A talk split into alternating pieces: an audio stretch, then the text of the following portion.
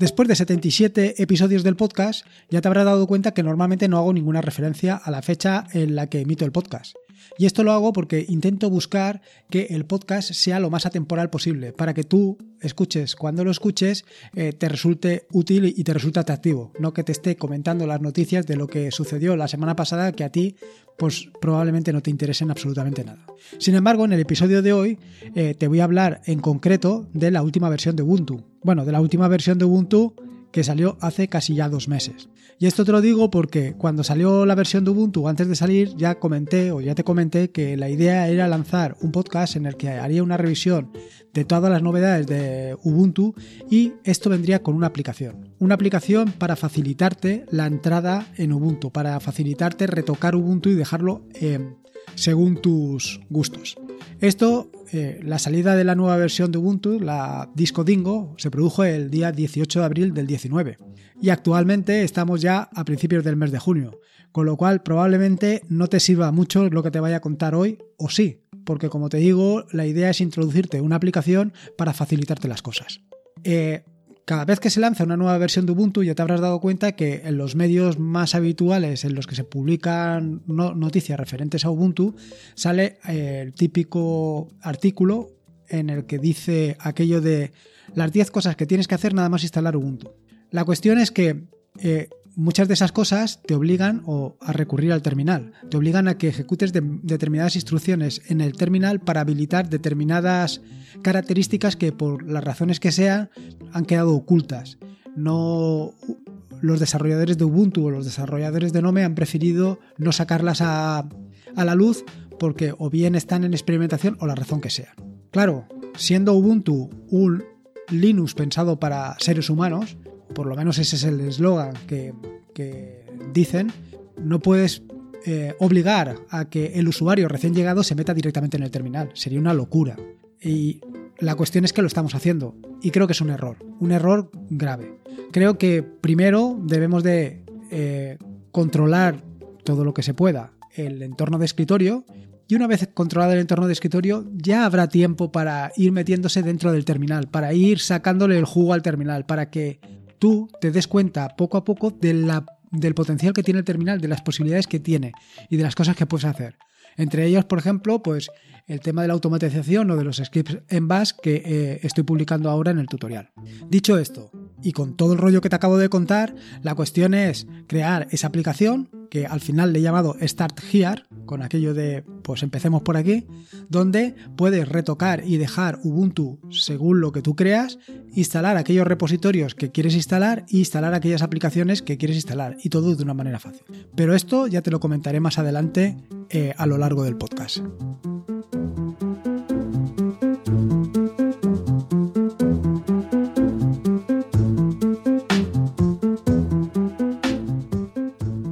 Soy Lorenzo y esto es Atareado.es versión podcast. Este es el episodio número 78 del podcast, un podcast sobre Linux, Ubuntu, Android y software libre.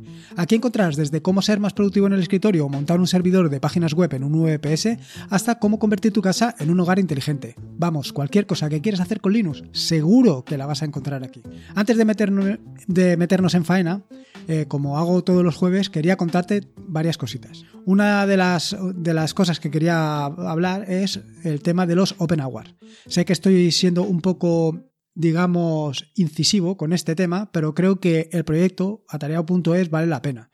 Creo que es algo que sirve, te sirve a ti, o por lo menos eso espero, y que puede servir a otra gente. Puede servir a otra gente para conocer Linux, para conocer qué se puede hacer con Linux y para que vean que hay algo más allá de lo que normalmente están utilizando. Y en este sentido, pues si todavía no has votado por mi candidatura, por la candidatura de tu proyecto también, por, por la candidatura de atareado.es para los Open Hours, te pido que lo hagas. Y si ya lo has hecho, te, sinceramente, te lo agradezco de corazón. Te lo agradezco de corazón porque creo que el proyecto lo vale. Dicho esto, y para no cansarte más con esto, eh, te cuento sobre los artículos.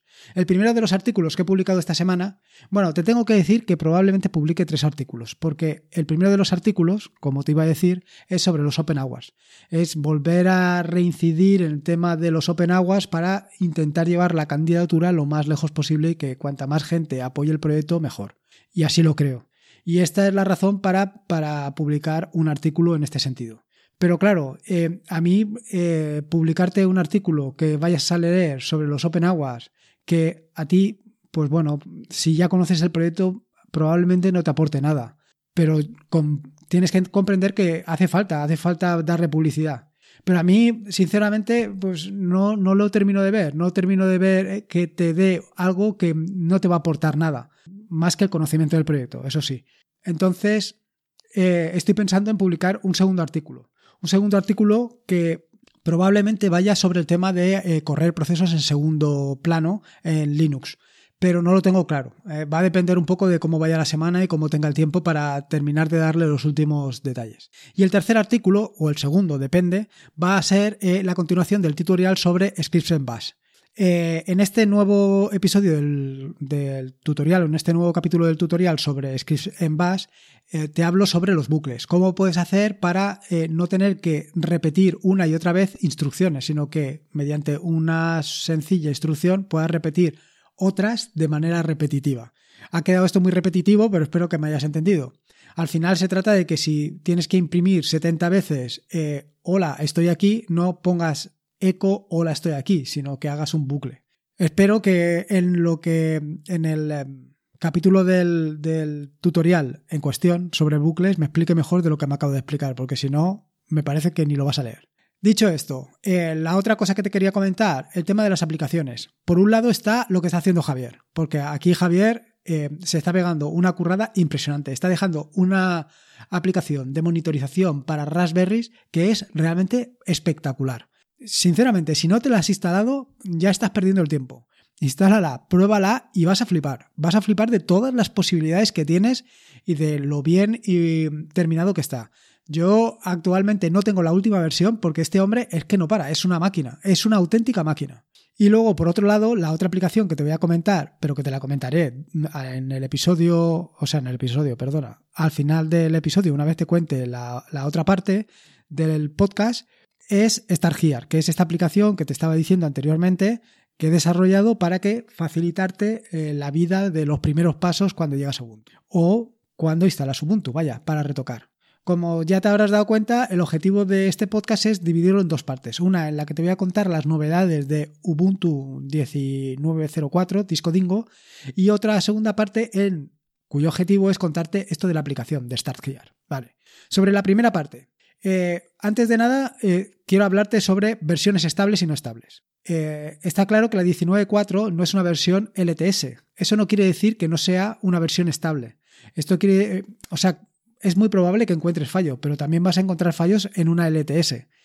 la diferencia entre una LTS y esta versión intermedia es que esta versión está más pensada en los desarrolladores, más pensada en gente que va a probar la aplicación y, va, perdona, va a probar la distribución y va a ver qué cosas fallan o qué cosas van mejor o qué cosas van peor en vistas de la LTS. Pero ni mucho menos es, deja de ser estable. Yo, de hecho, tengo instalada 1904 desde nada más salir, desde el 18 de abril, y funciona perfectamente, no me ha dado ningún problema. ¿Qué inconveniente tiene? Pues muy sencillo, que en nueve meses se ha terminado el soporte. Y que se haya terminado el soporte quiere decir que no va a recibir actualizaciones. Y por eso no es conveniente instalar versiones intermedias. Conviene dar el salto de LTS en LTS. Sin embargo, para los que desarrollamos, pues eh, evidentemente tienes que estar al tanto de todas las características porque hay cosas que van evolucionando y que las tienes que reimplementar en tus aplicaciones. Dicho esto, ¿te tienes que instalar Disco Dingo o no?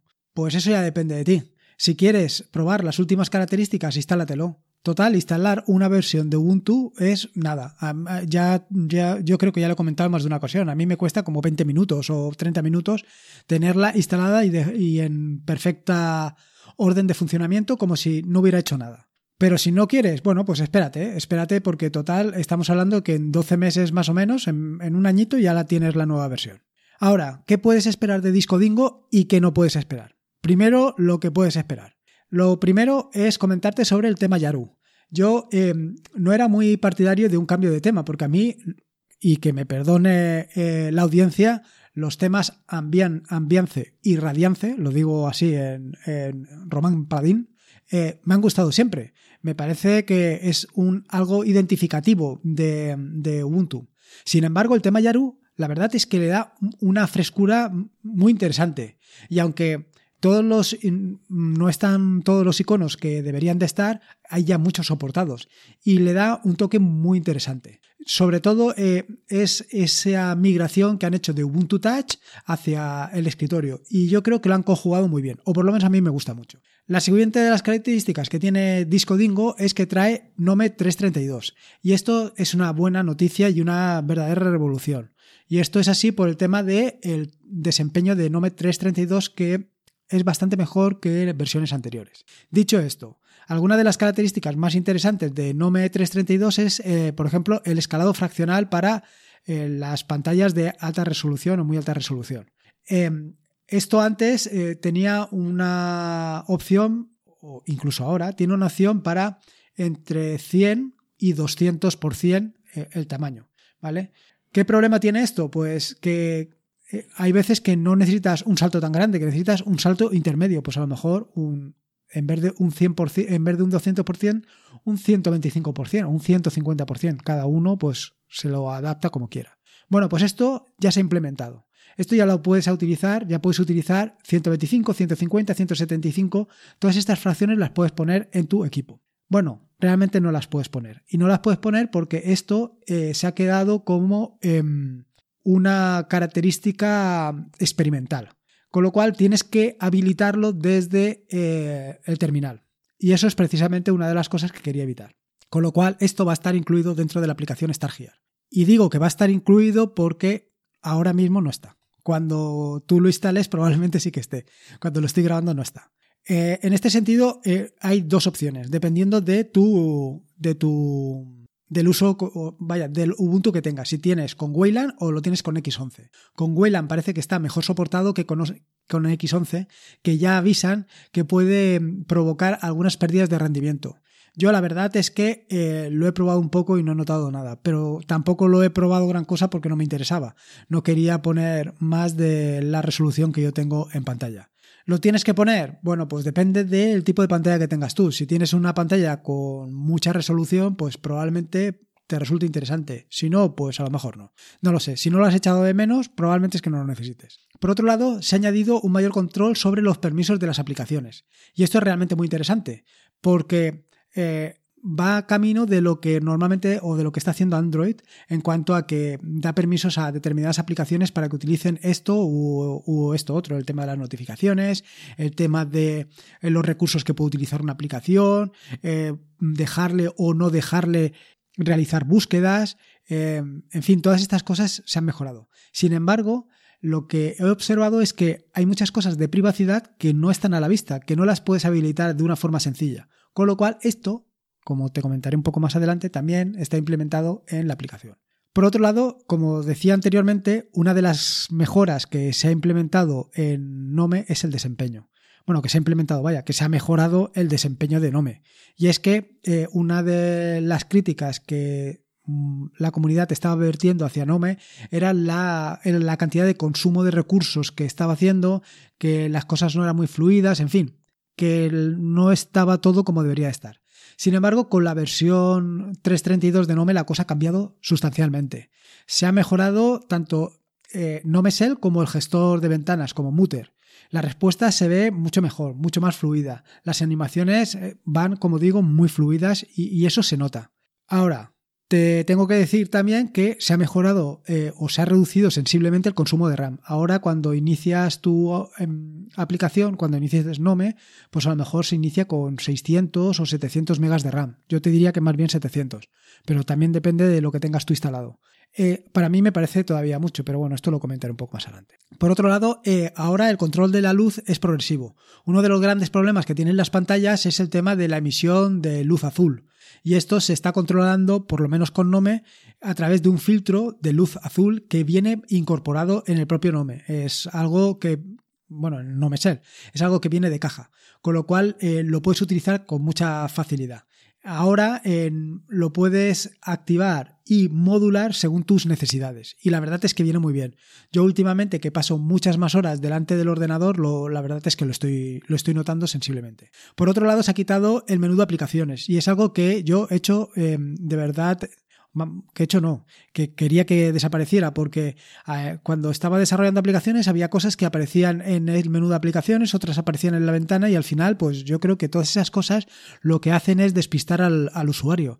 No sabe exactamente el usuario por dónde va, dónde tiene que ir, dónde tiene que recurrir, dónde está ese menú, dónde está el otro, es un follón. Eh, creo que de esta manera es más consistente, con lo cual es de agradecer a los desarrolladores que lo quitaran. Es una de las características que ya dijeron hace algún tiempo que iban a quitar. Otra de las cosas que han incluido es que en el teclado que aparece en pantalla, que viene desactivado por defecto, lo tienes que activar si tú lo quieres, eh, se pueden introducir emojis. Bueno, la verdad es que te tengo que decir que no se pueden introducir. Y no se pueden introducir porque lo he estado probando y a pesar de intentarlo dándole con el ratón, aquello no había manera, no se, no se ponen. No sé por qué no termina de funcionar con lo cual yo sigo teniendo habilitado una extensión de NoMesel para el uso de emojis. La verdad es que los emojis o emojis no los suelo utilizar todo lo que debería y la, realidad es que debería de utilizarlo bastante más porque mm, eh, muchas veces las expresiones o lo que se comenta se queda ahí eh, y cada uno puede interpretar las cosas de una manera y sin embargo un emoji le da eh, ese toque humano que le falta al texto escrito bueno, por lo menos al mío, probablemente un gran literato eh, no necesite poner un emoji para eh, mostrar sus, eh, su situación personal o lo que sea. A mí me hace falta, a mí me hace falta poner una carita sonriente para que cada uno sepa lo que hay. Una característica o una nueva característica un poco tonta, pero que a mí me ha gustado, es que ahora los avatares son redondos. El simbolito este que te pones cuando eh, se inicia Ubuntu, en vez de aparecer cuadrado, pues aparece redondo. Es una pequeña característica, pero que al final le da un gustillo. Yo espero que eso también se pueda configurar. No me he fijado a ver si hay posibilidades, pero no me parece mal. Al final eh, es una opción. Otra de las características muy interesantes que se ha mejorado es el centro de software. La verdad es que el centro de software es algo que yo le echo en falta que esté mejor que funcione más fluido, que no esté en segundo plano cargando constantemente y sobrecargando el sistema, consumiendo RAM de una manera absurda, porque no hace falta. Yo necesito el centro de software cuando lo necesito y el resto no me hace falta. Esto todavía no está, esto sigue consumiendo, pero lo que sí que se ha mejorado son las búsquedas, que ahora son bastante más rápidas. Tú ahora cuando eh, buscas algo lo vas a encontrar con más facilidad que en versiones anteriores. Otra de las características es la integración con los distintos eh, sistemas de paqueterías que hay, tanto con Snap como Flatpak como con los repositorios que tengas instalados. Respecto a esto, decirte lo de siempre. A mí ni Snap ni Flatpak me gustan. Yo, donde esté los repositorios habituales y app Match, lo demás que es aparte. Pero bueno, siempre está bien que hayan opciones para todo esto. Mm, yo vuelvo a insistir en el tema, eh, tanto en Snap como en Flatpak, eh, el problema que yo le veo es la falta de consistencia con el escritorio que estés utilizando, por un lado, y luego eh, la falta de actualización de las aplicaciones. Hay aplicaciones que en un momento concreto se creó el paquete Snap o el paquete Flatpak y ahí se ha quedado. Y sin embargo, la aplicación sigue evolucionando y los paquetes no. Entonces, eh, es algo que hay que ver. Eh, por otro lado, otra de las características que son súper interesantes es la integración con Google Drive. Bueno, en general con todo Google. Y la verdad es que esto es... Mm, mm, yo ya lo había probado en versiones anteriores y no me terminaba de convencer. Sin embargo, eh, tal y como prometen los propios desarrolladores de Nome, en esta versión funciona de lujo. De verdad que funciona de lujo. Si no lo sabes, resulta que la última versión de Ubuntu bueno, en la última no, ya hace, yo te diría que desde el 2017 ya está integrado esto, ¿vale? ¿Qué, es? Y es que tú tienes acceso directo a eh, Google Drive, acceso como si fuera una carpeta. No quiere decir que todo lo que hay en Google Drive está allí, sino que ves lo que hay y lo puedes copiar desde Google Drive a tu escritorio. Bueno, pues en esta versión de, Ubuntu, o en esta versión de Nome, en la 332, lo cierto es que funciona de lujo, pero de lujo, ¿eh? Va muy rápido, va muy fluido y va muy bien. Te recomiendo que lo pruebes, que lo instales. Además, una cosa que me ha llamado mucho la atención es eh, la facilidad que han puesto para el tema de habilitar y o deshabilitar permisos en la aplicación. Eh, para Google Drive, bueno, para Google en general, tú puedes conceder permisos para, por ejemplo, si no quieres que no me tenga acceso a tu, bueno, tenga acceso, no pueda controlar lo que contienen tus fotos, etcétera, etcétera, le puedes quitar el permiso y puedes dar permiso solamente para Google Drive. Creo que es una característica o una, sí, una característica que voy a utilizar más a menudo. Esta de Google Drive tal y como lo tienen instalado y probablemente deje de utilizar InSync sobre el que ya te comenté en el episodio número 17 del podcast. En fin, todo evoluciona ya te digo. Y luego, ¿qué es lo que no puedes esperar de Ubuntu? 1904 sobre Disco Dingo. Lo primero es un cambio revolucionario. No esperes que cuando te instales Disco Dingo vayas a ver una versión que no tenga nada que ver con la versión anterior, con la 1810, porque no es así, ni con la 1804. Sí, ha ido evolucionando, ha ido mejorando, pero va todo paso a paso. Y va todo paso a paso encaminado hacia la 2004, que es una LTS. Eh, se trata de que todos probemos esta versión, le demos una solidez, le demos un, no sé, una prueba y que al final lo que quede consolidado en la LTS sea una solución que se pueda utilizar pues a largo plazo, pues lo que da una LTS, cinco años. Y creo que esto va muy encaminado a eso. Yo creo que el cambio importante se dio hace unos años cuando se cambió de Unity a Nomesel y ahora se trata de consolidar ese cambio. Por otro lado, eh, lo que te he comentado anteriormente, no es un mechero, ni mucho menos. Ubuntu no es un mechero. O sea, Ubuntu con el escritorio Nome. Eh, como he dicho anteriormente, son 700 megas de RAM, que no es mucho, ya que cuando pones en marcha Firefox, a la que te descuidas tienes ahí 2 gigas de memoria RAM que se ha comido. Pero respecto a otros escritorios todavía es demasiado. Y yo creo que se puede, se puede mejorar. Yo creo que los ingenieros de Nome deberían de hacer un esfuerzo considerable para eh, reducir esto. Y, en esto yo creo que están tanto los ingenieros de Nome como los de Ubuntu. Y luego, por otro lado, la fluidez. Yo creo que le falta un poco de fluidez. Eh, conforme vas haciendo gasto de memoria RAM y superas eh, algunos niveles, eh, yo te diría que cuando llevas ya el 60% de la memoria RAM o el 70% entre las distintas aplicaciones, la cosa se empieza a ver menos fluida.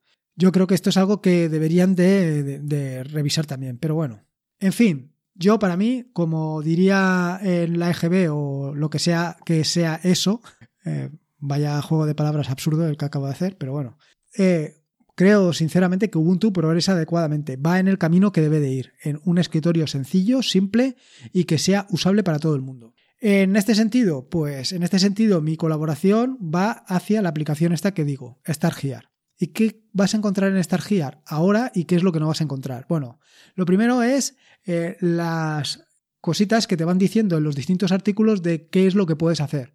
¿no? Los 10 primeros pasos que puedes hacer para eh, que Ubuntu quede según tu gusto o según tus necesidades. Así he puesto algunos para personalizar el dock, tanto en la posición como que ocupe todo el largo, como que los... Eh, las esquinas del, del dock sean rectas o tal. Luego la posibilidad de tener un dock en cada una de las pantallas, la posibilidad de que solamente aparezcan algunas cosas en, en, cada dock.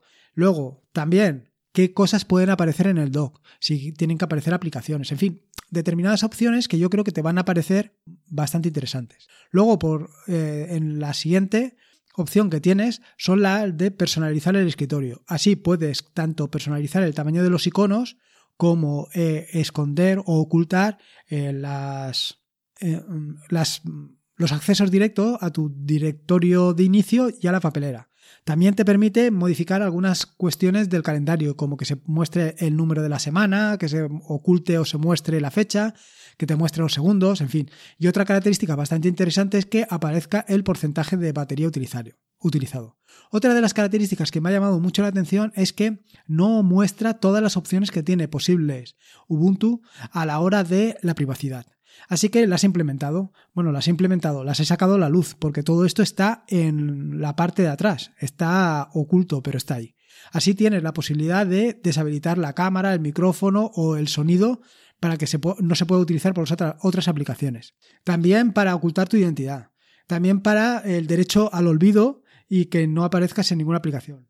Eh, perdón, no se quede grabado todo lo que tú haces. Y luego las siguientes son las estadísticas para enviar em, problemas y enviar el software que utilizas. Y luego, por último, eh, dos secciones adicionales que son los repositorios y las aplicaciones. En cuanto a repositorios, eh, he habilitado pues una decena o docena, diría yo casi, de repositorios.